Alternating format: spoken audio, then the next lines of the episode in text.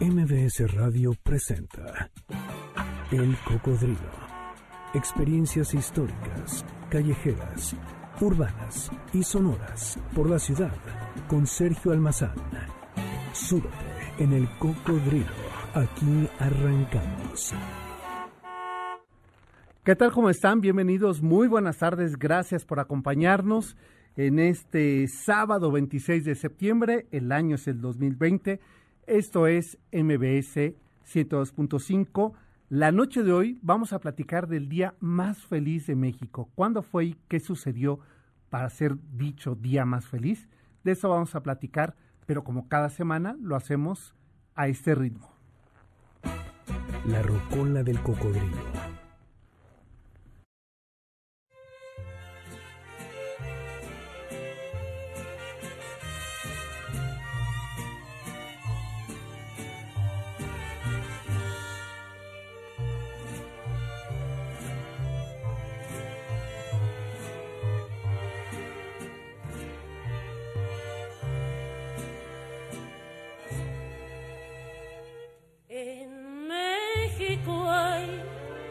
Una montaña que ve hacia el mañana con gran resplandor. En México hay un arroyuelo Efectivamente, es la voz de Amparo Ochoa, la voz de México, que esta noche nos acompaña. En México el hombre que pasa Dos fueron las vocaciones de la sinaloense María Amparo Ochoa Castaños, la docencia y el canto. Como maestra rural en La Palma, Villa Ángel Flores y Tierra Blanca, en su natal Sinaloa, enseñó muchas veces a través de canciones. Con su voz entonaba las causas sociales, la historia gravista del México revolucionario, y con sus canciones nos enseñó a amar la historia, las luchas civiles, las geografías que van desde las serranías de Contreras, desde la Jusco, hasta la agreste su- eh, suerte del urbano eh, de Jacinto Zenobio.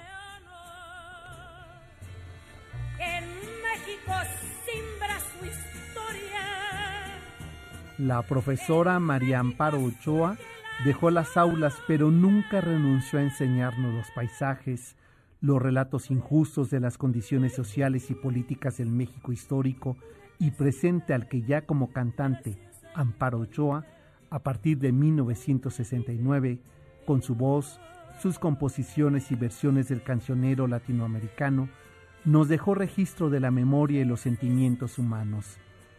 Temas como las injusticias, el reparto agrario, los abusos laborales, la historia nacional, en sendas canciones como Maldición de Malinche, El Barzón, El Otro México, son paisajes emocionales de los mexicanos y sus condiciones críticas en los años de globalización.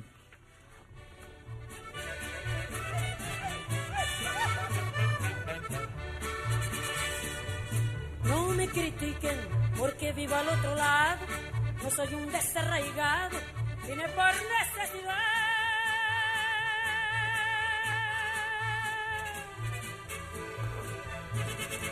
Ya muchos años que me vine de mojado, mis costumbres no han cambiado, ni mi nacionalidad. Amparo Ochoa es el recorrido y revisión que hace del cancionero popular.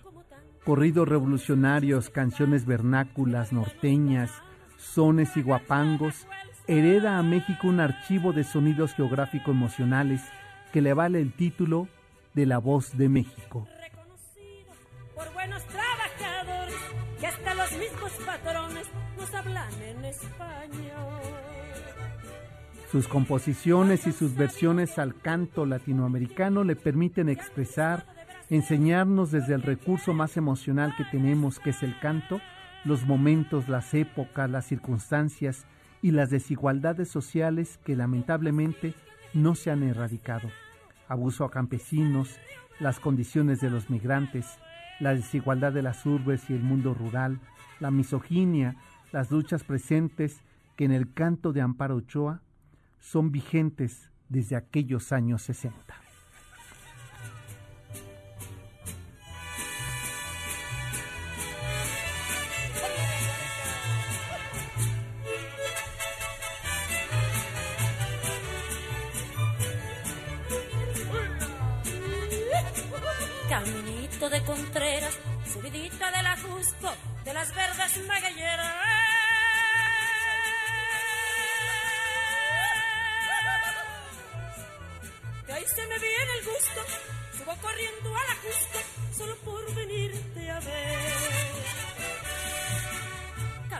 Ahora Amparo Ochoa nos lleva hasta el sur de la Ciudad de México por este caminito de Contreras. El 29 de septiembre de 1946 nació Amparo Ochoa, quien por espacio de 25 años nos regaló su música, su entusiasmo y ese compromiso con las canciones, con las luchas que hizo propias, a la identidad musical que encontró en su canto una cómplice. No la detuvo nada, ni la censura ni las incomodidades que en los medios masivos provocaban sus letras y sus canciones sus repertorios que en esa época del canto nuevo encontró su público y escenarios fuera del Star System. Nada ni nadie la cayó, solo el cáncer que terminó con su vida el 8 de febrero de 1994, pero nos dejó un legado de versiones a temas emblemáticos de la vida cotidiana, histórica y cultural de México. Su hija María Inés la Rumorosa hereda el cancionero de su madre y le da continuidad al repertorio emocional sentimental y nacional iniciado por Amparo Ochoa. Hoy celebramos el cumpleaños 74 de La Voz de México. Amparo Ochoa, feliz cumpleaños a nuestra viajera sentimental del cancionero mexicano.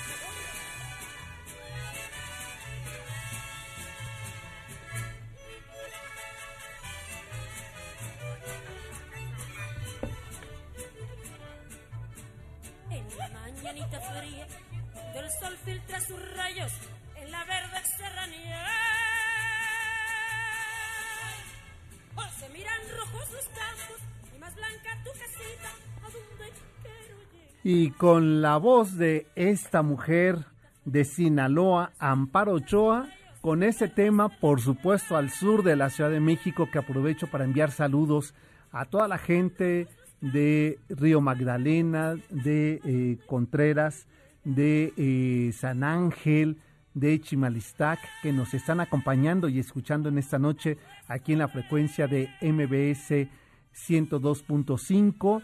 Esto es el Cocodrilo, yo soy Sergio Almazán y transmitiendo en vivo desde la cabina que la extrañamos, pero así está bien en esta sana distancia, mi querida Janine.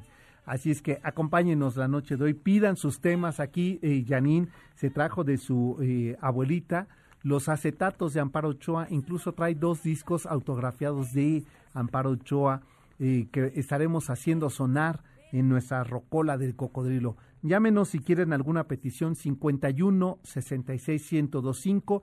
Ahí está Janine para tomar sus peticiones musicales de Amparo Ochoa o de su hija, la rumorosa, que no canta nada mal a rancheras, ahora sí hay que decirlo así. ¿eh? Así es que eh, de, cualquiera de la familia Ochoa que hicieron suyo y propio el cancionero popular mexicano, pues hoy la estamos celebrando en, eh, en lo que sería su aniversario 74 de vida. Y bueno, pues la noche de hoy, pues nos vamos a ir a recorrer las calles de la Ciudad de México, nada más un poquito tiempo atrás, 199 años, porque mañana a las 11 de la mañana no se les olvide eh, izar desde las azoteas de su casa sus banderas, ponerlas en sus balcones, o el caso de, de que lo pone en su roof garden, este, ahí ya tiene la, la bandera lista para eh, celebrar así los 199 años del día más feliz de México. De eso vamos a platicar hoy, pero antes les quiero recordar que mañana es domingo de pues de paseo virtual Mañana nos vamos a recorrer, recuerden que estamos en un ciclo revisando los domingos, estamos recorriendo desde la comunidad de nuestras casas de manera virtual. Vamos a recorrer ahora la colonia del Valle, esta colonia sureña que eh, perteneció al pueblo de Miscuac y que tuvo además como, eh, como grandes elementos pues la hacienda de San Francisco Borja la hacienda de Nápoles, la hacienda eh, de Sola y los ríos de, eh, de Miscuac, el río Churubusco, el río de la Piedad. Así es que imagínense el recorrido que vamos a hacer entre agua, entre milpas, entre zonas frutales y por supuesto en el México del siglo XX, el México de la modernidad. O como diría, eh, como diría Carlos Monsiváis, se trataba de, el, de la ciudad del México utópico, de la modernidad utópica, el México sin vecindades, con el CUPA. Este, Inge Zavala, ¿tú no tendrías algunas amistades o parientes que habitaron el CUPA, el centro urbano presidente alemán, eh, conocido como eh, el Centro 20 de Noviembre, que en realidad es el hospital y enfrente es la unidad, este, que eran de dos pisos, muy elegantes. Ah, una novia, sí, sí, sí. E, es que todo mundo se quiso ir a vivir ahí en los años 50, 60 que eran de dos niveles y el anuncio decía con agua caliente las 24 horas del día. Imagínense nada más de qué México vamos a platicar y a recorrer el día de mañana. Tierras de Octavio Paz, tierras de Juan Villoro, eh, que vamos, recuerden que estos recorridos se acompañan de arquitectura, de historia, de literatura y de cine.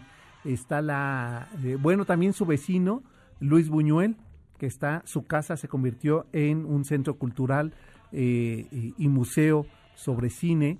Y pues de todo ello vamos a platicar mañana, 51 66 1025, si se quieren inscribir, o sergio arroba sergioalmazán.com, 10 de la mañana, desde la comunidad de su casa, recorran el barrio de la del Valle, que es tremendamente enorme, ¿eh? de eso vamos a platicar mañana. Y bueno, como les decía, la noche de hoy, pues nos vamos a recorrer eh, la Ciudad de México, las calles de la ciudad eh, del siglo XIX, en ese día, que era un jueves, que era un 27 de septiembre y que era un año de 1821, es decir, hace 199 años. Eh, me decía en días pasados que estábamos intercambiando información sobre el tema, me dice, el próximo año son 200 años, le dije, efectivamente, 200 años de la consumación de la independencia. ¿Cómo fue esa mañana de septiembre? Pues de esto platicamos a continuación.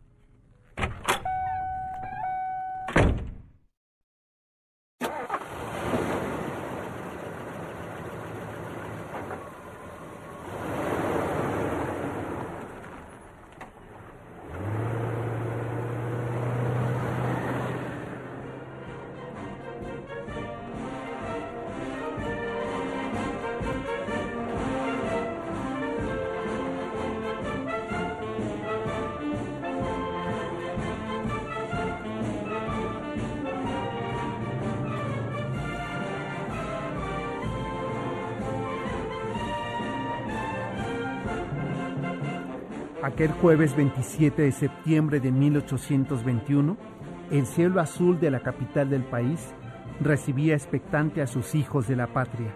Como una madre que espera ansiosa el retorno de los suyos, la mañana de aquel otoño de 1821, se puede decir que los pendones tricolores que ondeaban por la calle de San Francisco y Santa Isabel identificaban que nacía la nación independiente.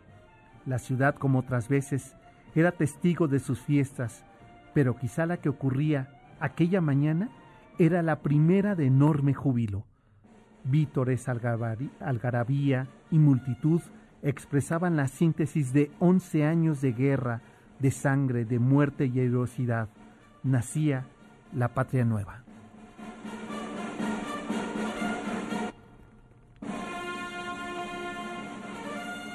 ¿Qué ocurrió a la llegada de ese ejército trigarante que recorría las calles de Paseo Nuevo, del Calvario, después de eh, Santa Isabel, de San Francisco, hasta llegar a la plaza de eh, la Constitución, pues de eso vamos a dar cuenta después de esta pausa para seguir hablando del día más feliz de México, aquel 27 de septiembre de 1821.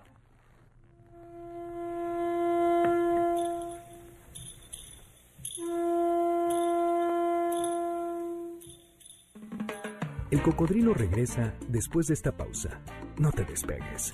MBS 102.5. Ya estamos de regreso. Sigamos recorriendo la ciudad en el cocodrilo con Sergio Almazán, aquí en MBS 102.5.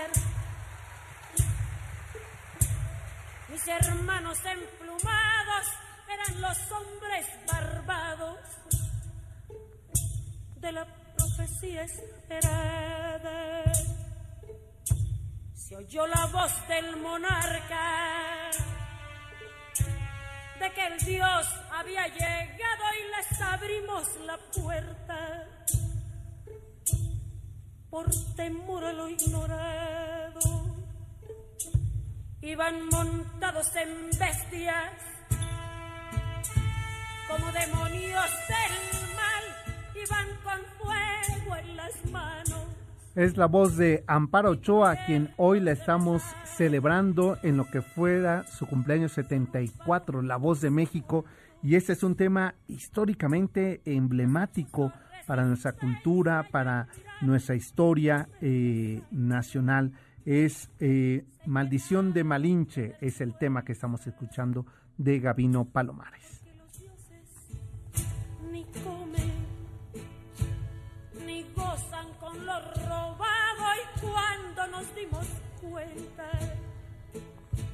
Ya todo estaba acabado.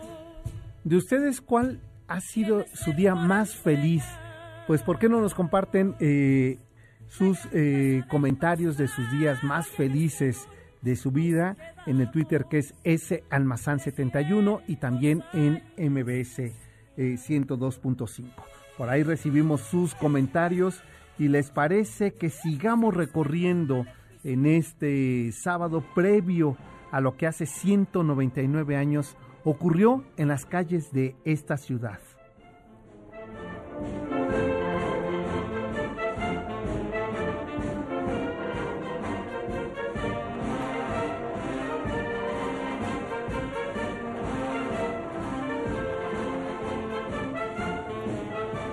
Aquel jueves 27 de septiembre de 1821, una multitud expectante compuesta por personas de todas las clases sociales, trepidantes de alegría, esperaban la llegada del ejército trigarante, comandado por el coronel Agustín de Iturbide.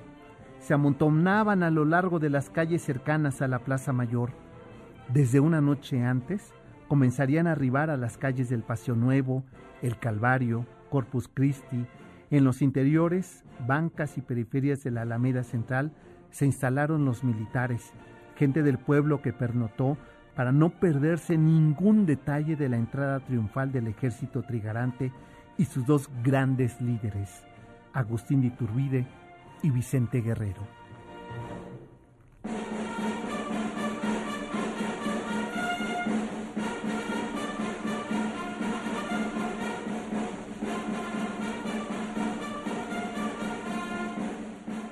Hombres y mujeres, Ancianos y niños se apretujaban entre las aceras de las calles de la antigua ciudad novohispana.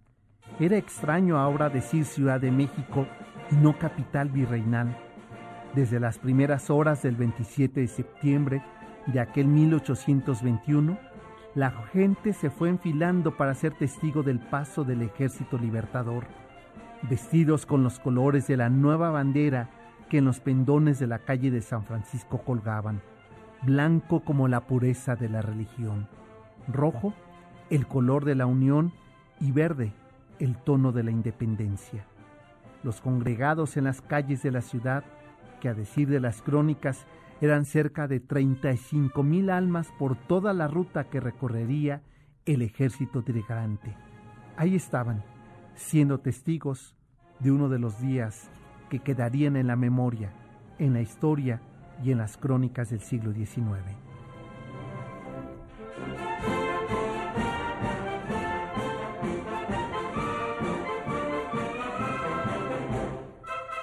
Los gruesos muros de los edificios coloniales eran testigos de los gritos de júbilo y la música que las bandas civiles y militares hacían tocar como muestra inequívoca de la felicidad que producía el pueblo de México la llegada de sus padres de la patria.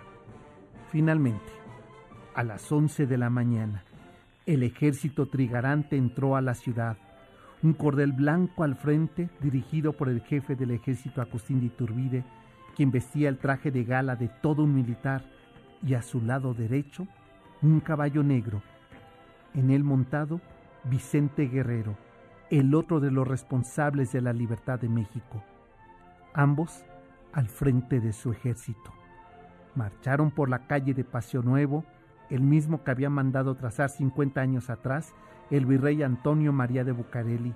Entre arbustos, agüehuetes y el júbilo de la multitud, avanzó el ejército hasta la llegada a la calle del Calvario, donde dieron vuelta a la derecha para seguir por Corpus Christi.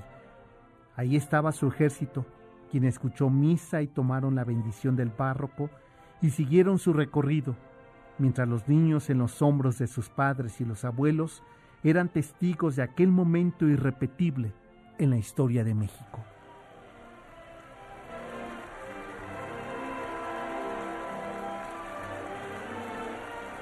Aplausos, vivas, gritos, en todo ese trayectorio a un costado de la Alameda Central, el ejército trigarante detenía su paso para saludar a la multitud. Era todo algarabía, júbilo, porras y aplausos retumbaban entre los muros de los edificios.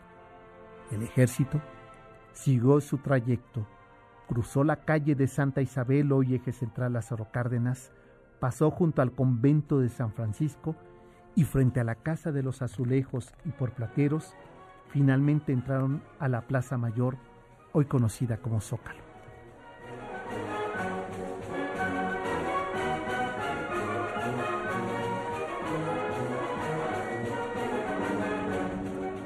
En todo el recorrido que se hizo por Paseo Nuevo, por el Calvario y Corpus Christi, las aclamaciones de júbilo, los pendones tricolores, las marchas militares, los sombreros al vuelo acompañaron el trayecto.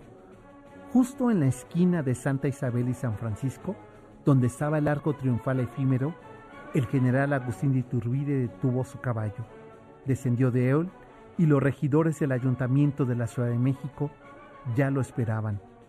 Las marchas militares, salvas de artillería y el repicar de los campanarios de los templos cercanos sonaron al unísono.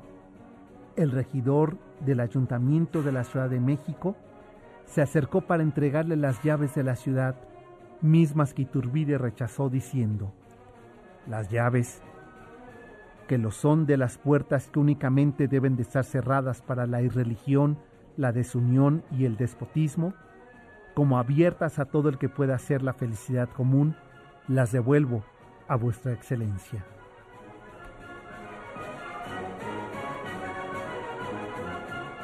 Volvió a montar su caballo y acompañado de los miembros del ayuntamiento y los indios de las parcialidades de Santiago, continuó su marcha al Palacio Virreinal entre las aclamaciones del público, desde los balcones de los antiguos palacios de los condes de Orizaba, de Jaraliberro y del conde del Padre Alegre, los pendones tricolores relucían con los tímidos rayos del sol que el otoño dejaba asomar entre el cielo azul que recitaba su hijo de la patria. Era el día más feliz de México. La nación había alcanzado su sueño anhelado once años atrás.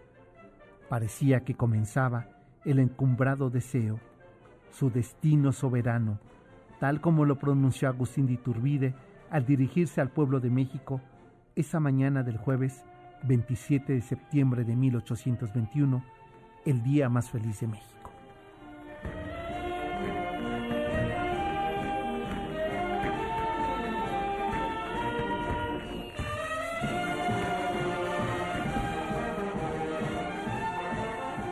Varias cosas ocurrieron aquella eh, noche y mañana, la noche del 26 de septiembre, es decir, hace 199 años, en que fueron llegando parte de ese ejército eh, trigarante que había acompañado la lucha insurgente, se fue eh, acumulando, se fueron ahí eh, pernotando en la Alameda Central. Tenían una promesa, recibir de los liberales zapatos para poder desfilar. Y así fue como entre, dicen entre las 5 y las 9 de la mañana, los cerca de 35 mil eh, elementos militares del ejército trigarante tuvieron sus zapatos. Muchos por primera vez usaban calzado y podían marchar entre las calles imperiales de aquella ciudad colonial que se despedía después de 300 años de, eh, de dominio español para entrar a los años siguientes, nada fáciles, todos azarosos y todos infortunios, por lo menos los 50 años siguientes después de, aquel 1821, pero por lo pronto, aquel 27 de septiembre de ese año 1821 fue quizá uno de los días más felices que quedaron reseñados en las crónicas de los diarios del siglo XIX.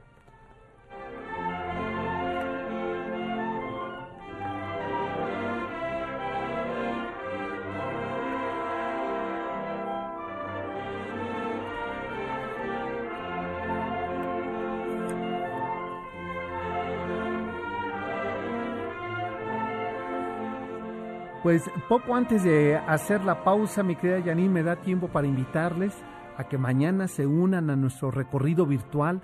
En esta ocasión vamos a recorrer otro de los barrios del siglo XX que inició su traza en 1908, pero su cumbre de ese barrio fue en los años 40 y me refiero a la colonia del Valle. De eso vamos a recorrer, vamos a platicar, vamos a, a contar historias desde el cine, desde la literatura, desde la historia y la arquitectura. Así es que acompáñenos eh, de manera virtual, vamos a recorrer este barrio, 10 de la mañana desde la comunidad de su casa.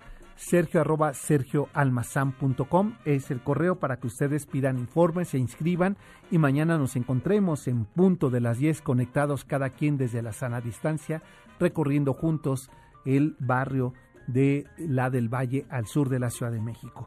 Pues si les parece, vámonos a la pausa, mi querida Janine, con la voz de Amparo Ochoa, que hoy le estamos celebrando en, el que fuera su cumpleaños número 79. Y al regresar de la pausa, les tengo una sorpresa, pero eso será después de este corte. Esto es El Cocodrilo, mi nombre es Sergio Almazán, MBS 102.5, la frecuencia, volvemos. Eres tú mi adoración. El cocodrilo regresa después de esta pausa. No te despegues.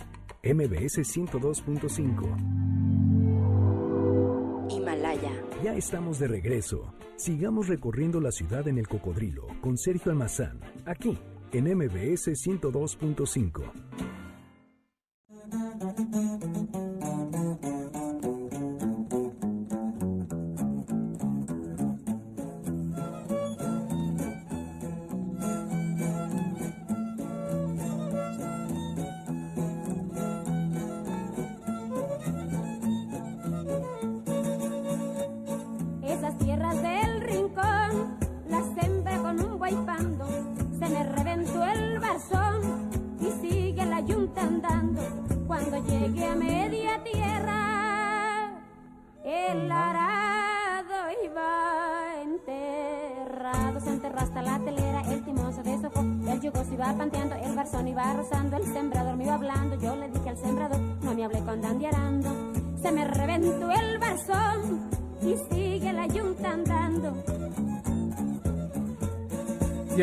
identificaron el tema, el Barzón, la voz es Amparo Ochoa, hoy que le estamos celebrando su cumpleaños número 74 de La Voz de México. Eh, pues es Amparo Ochoa. Un poquito más de ritmo, mi querida Janine.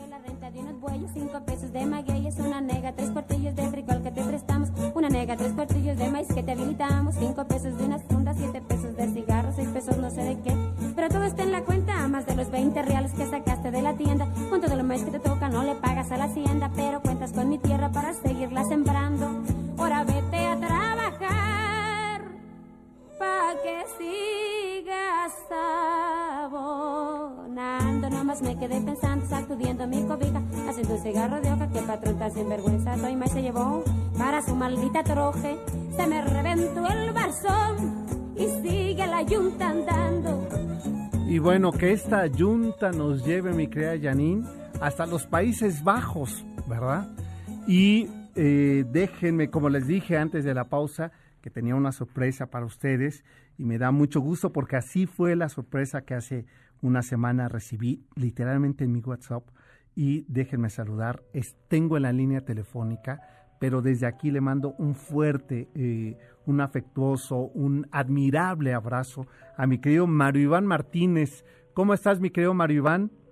¿Cómo está usted, mi querido cocodrilo? Se nos reventó el barzón. Así es, y sigue la yunta andando. y sigue la yunta andando. Así es. Muy bien, gracias por recibirme, querido No, gracias a ti por eh, siempre acordarte de este espacio, de nosotros, para darnos buenas noticias. Eh, recuerdo, he de confesar que la última obra que vi antes de confinarme fue la tuya. Ah, sí, mira. Sí, sí, sí. Y es decir que la última entrevista que eh, tuvimos en vivo, eh, presencial, en cabina, fue la tuya. Ah, bueno. Pues regresamos, eh, se cierra el círculo, este círculo por lo menos. Exacto, este por lo menos. A ver, cuéntame ahora en qué andas, porque tranquilo nunca puedes estar. No, no, nunca se debe estar. Nunca. Decía, decía Vincent que para el arte, con tantas inquietudes que existen y tantas posibilidades, estaría bueno tener más de una vida. Pues mira, desde que comenzó el eh, encierro, me di a la tarea de reinventarme, de acudir a mis amigos para lanzar estrategias a la red, estrategias de cuento, de empatía, de amistad, Así lanzamos una serie de cápsulas que se llaman Desde la distancia contando con mis amigos, en donde este, participaron desde don Ignacio López Tarso hasta Elena Poniatowska y el Hijo del Santo. Y em, pues ahora con el fin de reinventarnos y en la conciencia de que lo presencial comprensiblemente seguirá en pausa por un buen rato, eh, canalizamos nuestra inquietud artística, cualquiera que ésta sea, ahora en tres proyectos de teatro en línea, dos de ellos eh, de mi producción. Tomé Van Gogh, este espectáculo que tú viste para tres actores, y lo reestructuré para eh, una versión unipersonal que habremos de transmitir de, ya desde casa, ya me construí mi estudio de transmisiones en, en mi salón de ensayos, tenía mi salón de ensayos, pero ahora ya está adaptado. Y es un foro. Y con todos los artilugios. El primero de octubre estaremos transmitiendo la versión unipersonal que gira alrededor de mi proyecto con Van Gogh. Ahora lo hemos titulado Van Gogh, un girasol contra el mundo. Esto pues para mantener eh, vivo el proyecto y para eh, verme involucrado en proyectos estimulantes, provocativos y sabrosos, ¿no?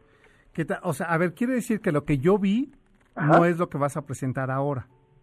No, es, digamos que si hablamos en términos mozartianos, respetando las distancias, ¿verdad? este, el Van Gogh es el tema y esta es, esta es una variación más. Okay, ya que pues el proyecto ha tenido múltiples aristas para mí. Pues Se inició como el doblaje de un documental. De un documental, claro. Luego hice la dramaturgia para tres actores. Realicé el viaje, por supuesto, a, a Europa antes. Acabo de concluir un texto para niños que va a editar Penguin Random House y ah, una biografía también sobre Van Gogh que va a acompañar la edición de la dramaturgia. Y ahora, pues lo último es esta versión unipersonal, mm. en donde dije, bueno, ¿cómo podemos justificar que Van Gogh esté solo? Van Gogh y Teo, porque son los dos personajes clave, claro, ya que estoy caracterizado de ellos. Pero ¿cómo podemos justificar que esté, que esté hablando con, con otras presencias?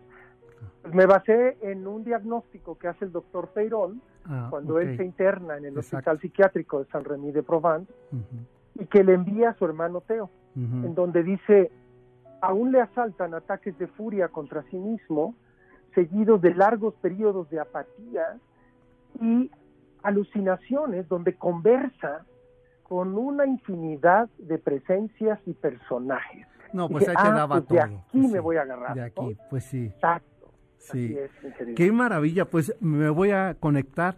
Oye, ¿cuándo es? Es el jueves, ¿verdad? Que es jueves primero de octubre. Así es. ¿A qué Jueves primero de octubre a las 20:30 horas. Van Gogh, un girasol contra el mundo. Eh, los boletos están en boletia.com. Ok. Eh, ¿Cómo? Pues entran a Boletia, adquieren su boleto como cualquier cosa que comprarían en internet y les van a solicitar su correo electrónico. Al correo electrónico les envían un link y eh, el link es su boleto. Perfecto. Después de la transmisión habrá lo que se llama un meet and greet, en donde habré de convivir con un grupo de personas que deseen hacerlo, ahora sí a través de Zoom, eh, para intercambiar ideas, impresiones, contestar preguntas. Ah, eso me pues- parece muy bueno. Ajá, muy sabroso Sí, el cómo no. cómo- Mm. Oye, me- y uno se puede servir ahí su copita de vino, ¿no? Claro. No, claro, bueno, bueno. ¿no? pues con, sí. unos, con los girasoles y Con los girasoles, Van Gogh claro. enfrente, Pues sí, ¿verdad? Para completar la, la- la experiencia, ¿no? exacto. Ese es uno. Es que no quiero adelantar del otro. Comentémoslo rápido porque te quiero invitar nuevamente para que hablemos señor. del de Cricri, que tienes otro proyecto, que es el Ujú. 6 de octubre.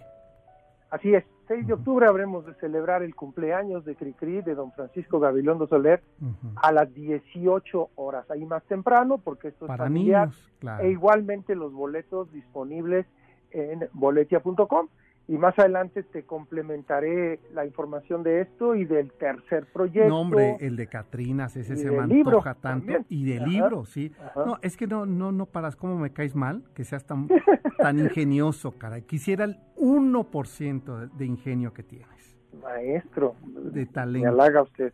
No, pues un placer, gracias querido Sergio. Este, No. Y naturalmente siempre bienvenido ahora a, a que mm, pues a- adentrarse en la vida y la obra de este hombre Sí, cuya trayectoria de vida, cuya paradoja de vida, pues vale la pena llevar escena siempre. claro, claro, por supuesto. Y, y- e inacabable e inabarcable. Sí, sí, no, no, no, no. No, la biografía pues fue una tesis, la verdad. Pues sí. Este, yo no sabía realmente cuándo iba a tener el tiempo por todo lo presencial que estaba Claro. programado, en abril sobre todo, abril, eh, Pues pero pues eh, la vida nos lleva a este escenario surrealista y abstracto en donde de pronto estás encerrado y hay más tiempo para, para escribir.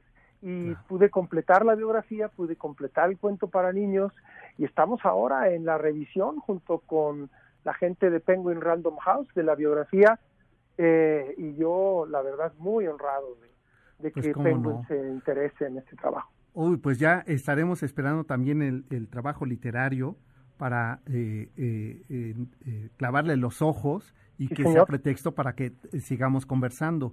Aunque he de decirte que eh, estoy un No necesitamos pretexto para conversar. Exacto, yo, eso sí, eso es verdad. Aunque yo nada más veía los anuncios de todos tus amigos con los que hacías cuento, dije, "Ay, ojalá que un día me invite. Ya invitó hasta el santo, al hijo del santo, que no me invite a mí. Maestro, la invitación está más que abierta y la hago ahora Bueno, oficial y con firmada, este, ¿cómo se llama? Lacrada. La invitación. lacrada al estilo Sor Juana, con sangre. Exactamente, sí. Así que váyase usted buscando un cuento de su elección y si no le mandamos material, maestro. Ah, bueno, bueno, su, y- y su claro. cocodrilo, su cocodrilo, este, cápsula, cápsula cocodrilo. Exacto, sí, sí. Y, y sobre todo que me dirijas, no, no voy a hacer tampoco el ridículo, ¿verdad? Nunca lo haría usted, maestro. Bueno, mi querido Mario Iván, no sabes qué gusto me da escucharte. Igualmente, Y las buenas noticias que nos compartes. Así es que ahí está. Y si no, que entren a tu página, ¿verdad? Si tienen más dudas. señor. www.marioivanmartinez.com www.marioivanmartinez.com Eso es para los espectáculos, para lo que atañe a la colección de audiolibros. También yo sé que ahora con los Claro. niños en el encierro, eh, está muchos padres están optando por eh, diversas opciones y está la colección de audiolibros, que son 23 audiolibros Sí. eh, de la colección Un Rato para Bueno. imaginar. Para esa pueden llamarnos, mandarnos un WhatsApp al 55 37 33 36 41. 55 37 33 36 41 para la colección de audiolibros. Perfecto. Pues ¿Eh? me quedo Maribán, pues ahí está la invitación y pronto nos volvemos a conectar para los siguientes proyectos. Gran abrazo, maestro, y el Gran compromiso abrazo. ya hecho para Ya está. unirte a la estrategia de cápsulas, en la cual eh, el lema de esta estrategia es no cuentes las horas, haz que las horas cuenten. Eso, pues ahí está, ya haremos que las horas cuenten. ¿Eh? Un abrazo fuerte, querido Maribán. Va de regreso, querido Sergio. Hasta Gracias. luego. Maribán Martínez, ahí está su eh, próximo. Yo les recomiendo mucho, vi la obra y ahora se me antoja este. Es uno de mis pintores que me ha sacado lágrimas las dos ocasiones que tuve oportunidad de eh, visitar eh, eh, exposiciones de él y una de ellas en su propio museo allá en los Países Bajos. Pues mi querida Janine, tenemos ya que hacer la pausa, ¿verdad? Y eh, nos vamos con, eh, estoy escuchando La Lacia, ¿no? La mensa más bien, ¿verdad? Bueno, este, no va con dedicatoria para nadie. Volvemos, esto es el cocodrilo. Hija de tanteados, Me traes de encargo y no más quieres vacila. Pa' que pre- El cocodrilo regresa después de esta pausa. No te despegues. MBS 102.5. Ya estamos de regreso. Sigamos recorriendo la ciudad en el cocodrilo con Sergio Almazán, aquí en MBS 102.5. 1520. La resistencia. Hace 500 años que el imperio mexica, el más importante de Mesoamérica, resistió la conquista de los españoles. 1520. El año de la resistencia. Cuitláhuac fue el penúltimo rey del imperio mexica, encargado de reconstruir la ciudad destruida de Tenochtitlan en la Noche Triste. Encabezó la resistencia ante la inminente lucha con los españoles entre los meses de julio y noviembre de 1520. Era el 7 de septiembre de 1520 cuando Cuitláhuac, con 44 años de edad, recibía la diadema que lo consagró como nuevo emperador, sucesor de su hermano Moctezuma II. Se cuenta que el ascenso de Cuitláhuac al poder se celebró con el sacrificio de los prisioneros españoles cuyas cabezas quedaron en el Zompantli, así como los de sus aliados indígenas que no lograron escapar. Como relata Bernal Díaz, que dijeron los sacerdotes, Cuitláhuac no será de corazón tan flaco que la podéis engañar con palabras falsas como fue a su buen Moctezuma. Tras la batalla de Tenochtitlan, Cuitláhuac liberó a los mexicas prisioneros en el palacio de Atzayacatl, entre los que se encontraban Tepuixco Moctezuma, la hija de su hermano, el Huitlatoani muerto en los días asiagos de la batalla. Una vez libre, casó el penúltimo emperador con su sobrina Isabel de Moctezuma, como marcaban las reglas políticas del trono mexica. Pero también mandó matar a los tres hermanos de ella que habían sido llevados por las tropas de Cortés y una vez liberados murieron. Y la hija de Xocoyotzin fue hecha esposa de Cuitláhuac y luego de Cuauhtémoc. Investido con el cargo de Huitlatuani, Huitláhuac buscó fortalecer su ejército. Sabía que los españoles y tlaxcaltecas volverían de un momento a otro a la capital del imperio mexica, buscando la revancha tras la matanza que ocurrió en los días de junio-julio de aquel 1520. Era imperioso un pacto con las fuerzas militares para fortalecer su ejército y hacer frente al inminente retorno de los enemigos. Y más tarde Cuauhtémoc mandaron mensajeros para informar a los purépechas tarascos de la venida de los españoles y de la traición de los de Tlaxcala. Pidieron forjar una alianza que sería bien retribuida. El Calzonsi decide checar la información directamente por sus propios enviados que mandó a la ciudad sitiada. La respuesta fue deliberadamente negativa. ¿A qué propósito tengo de enviar la gente a México? Porque de continuo andamos en guerras. Los mexicanos y nosotros tenemos rencores. Acabemos de ir a México, muera cada uno de nosotros por su parte. No sabemos lo que dirán después de nosotros y quizás no vendrán a esas gentes que vienen y nos harán matar. Según se puede leer en los códices de Ramírez tras la negativa de los tarascos de sumarse al ejército de Cuitláhuac. El señor de Iztapalapa, en el breve periodo de su gobierno como Tlatuani del debilitado imperio de Tenochtitlan, era víctima de su ambición, de las pugnas internas y de la viruela que los españoles habían traído consigo.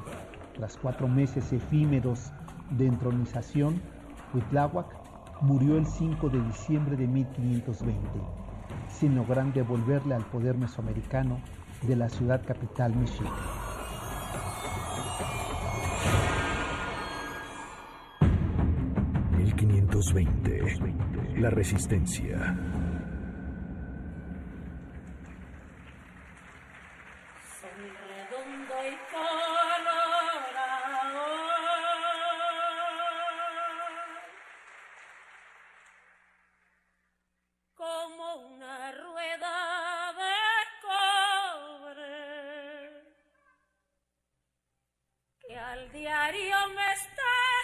Recuerden que estamos celebrando el cumpleaños 74 de Amparo Ochoa con sus canciones, con sus versiones al cancionero popular mexicano.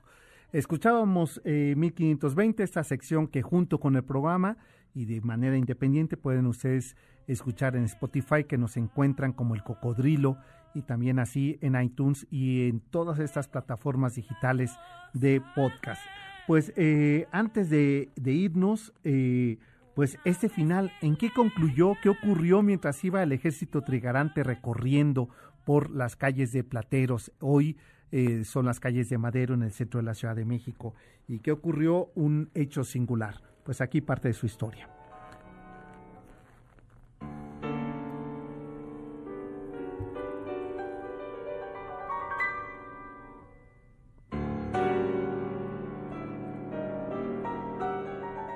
Según las crónicas de la época, entre la multitud que se apretujaba entre las calles de los plateros, el ejército avanzaba con dificultad, pues los asistentes querían estar cada vez más cerca de sus libertadores. Una distracción hizo perder de vista a su jefe Agustín de Iturbide, quien por un momento se extraviaba de la vista de todos. Se dice que Agustín de Iturbide aprovechó la distracción de su ejército y de la multitud para detenerse en la esquina de los plateros y Espíritu Santo donde salió del camino para ingresar al enorme patio solar de la finca de la Güera Rodríguez y tomar un espumoso chocolate de tres tantos que las monjas agustinas tenían ya servido en la jarra de porcelana china y la mesa dispuesta en los altos de la finca para que desde ahí la propietaria de la casa y el jefe militar del ejército trigarante observaran la hazaña de su lucha, el fin de la independencia. Entre sorbo y sorbo del espumoso chocolate, María Ignacia y Agustín de Iturbide reseñaban los momentos jubilosos y difíciles del movimiento de independencia, a los que ambos personajes eran parte de esa lucha donde aquel jueves 27 de septiembre de 1821 lograban ver el triunfo de México.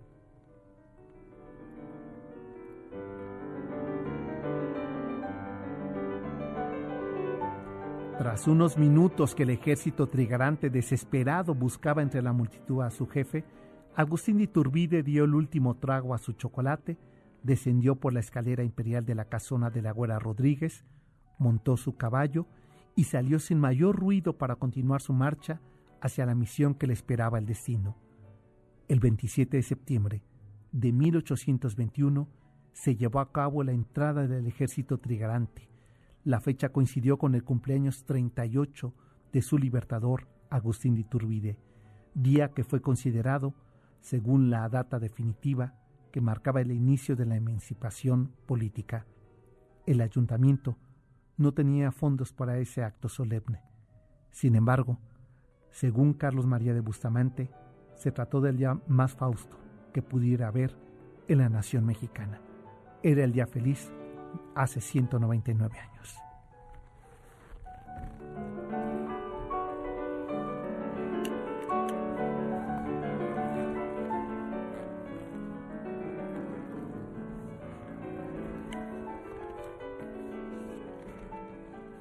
Mi querida Janine, qué temprano se nos hace tarde, ¿verdad?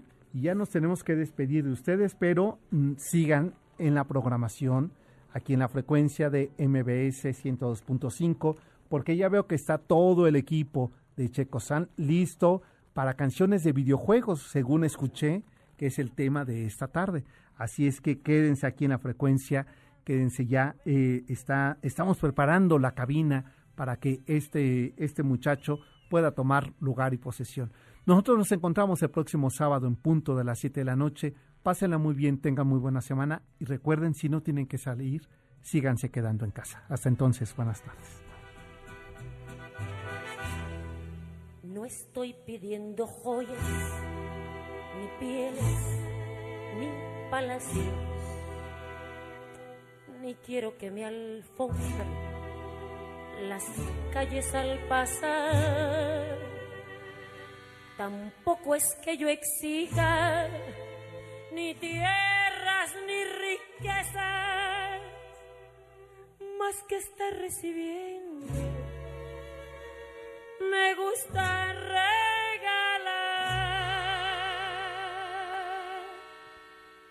Tan solo estoy pidiendo sentirme bien amada, amada como yo amo, con fuego y con pasión. Ojalá comprendiera que estoy desesperada buscando quien se entregue como me entrego yo.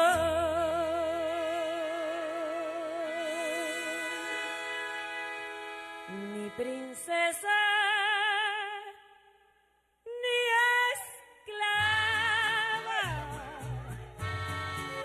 simplemente de la tarde, ni dueña de la noche, ni del amanecer,